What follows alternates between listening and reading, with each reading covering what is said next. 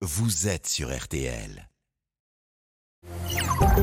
Égale M6 au carré avec Mac Lesguy sur RTL. Et Mac relève le défi du dimanche, nous dévoiler les contours de la science. Il décrypte, il explique. Mac, bonjour. Bonjour Stéphane. On en a beaucoup parlé il y a 15 jours. hein. Le Japon va déverser dans le Pacifique des milliers de mètres cubes d'eau radioactive provenant de la centrale accidentée de Fukushima. Ça, c'est inquiétant, non? Ah bah oui Stéphane, dit comme ça, c'est très inquiétant. Comment le Japon peut-il rejeter en mer de l'eau radioactive?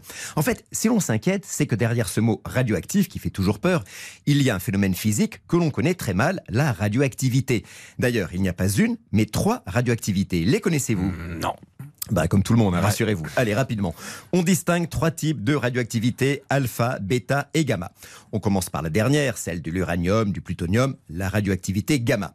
Quand ils se désintègrent, ces atomes émettent notamment des rayons gamma, des particules de lumière très énergétiques. Pour les arrêter, tenez-vous bien, il faut un mur de béton d'un mètre trente d'épaisseur ou bien une vingtaine de centimètres de plomb. Ça, c'est donc une radioactivité dangereuse. Très dangereuse. Quand ils traversent le corps de part en part, ces rayons détruisent nos cellules et leur ADN. Vous connaissez la suite, brûlure, nécrose, cancer, etc.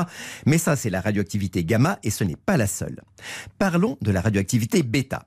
C'est par exemple celle du petit frère radioactif de l'hydrogène, le tritium. Quand un atome de tritium se désintègre, il émet un rayonnement bêta. Ce ne sont pas des particules de lumière, mais des électrons. Les électrons, c'est plus gros, c'est moins pénétrant. Cette fois-ci, une simple feuille de plastique suffit à les arrêter. Donc cette euh, bêta-là, elle est moins dangereuse? Infiniment moins. Si vous êtes exposé à ce rayonnement bêta, votre peau va l'arrêter. Pour qu'il devienne dangereux, il faudrait que vous avaliez volontairement d'énormes quantités de ce tritium Et radioactif. laissez-moi deviner, Mac, c'est lui qu'on trouve dans l'eau radioactive de Fukushima? Eh ben exactement, lui et uniquement lui. Dans ces eaux usées du Fukushima, on trouve surtout de l'eau normale, H2O, et un peu d'eau triciée, où un ou deux des atomes d'hydrogène de la molécule sont remplacés par ce tritium. Et c'est tout. Tous les autres déchets radioactifs ont été retirés. Et comme on ne sait pas séparer physiquement ou chimiquement l'eau triciée de l'eau non triciée, la seule solution, c'est de tout rejeter en mer. Mais c'est une première, non? Ah, Pas du tout, ça se fait dans le monde entier. Ah oui À intervalles réguliers, l'industrie nucléaire rejette des eaux usées triciées dans l'environnement.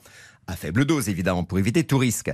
Voilà pourquoi les Japonais vont y aller par étapes. Il est prévu des rejets jusqu'en 2050, mais pas plus de 500 mètres cubes par semaine. Et ça veut dire, si on comprend bien, que ce sera donc sans danger. Mais oui, l'eau triciée sera tellement diluée que sa radioactivité bêta ne dépassera jamais les 1500 becquerels par litre. Alors désolé de vous embêter avec des chiffres, le becquerel c'est l'unité de mesure de la radioactivité, mais sachez que 1500 becquerels par litre, c'est 7 fois moins que la limite fixée par l'OMS pour l'eau potable, qui est de 10 000 becquerels par litre. Et ici on parle d'eau rejetée dans le Pacifique, hein, pas d'eau potable. Au bout de quelques heures, le tritium de ces rejets sera indécelable. Je peux me risquer à dire que c'est un non-événement? Euh, pour moi, oui. Moi, j'aime bien cette phrase de Tom Scott de l'université de Bristol, citée par le journal Le Temps.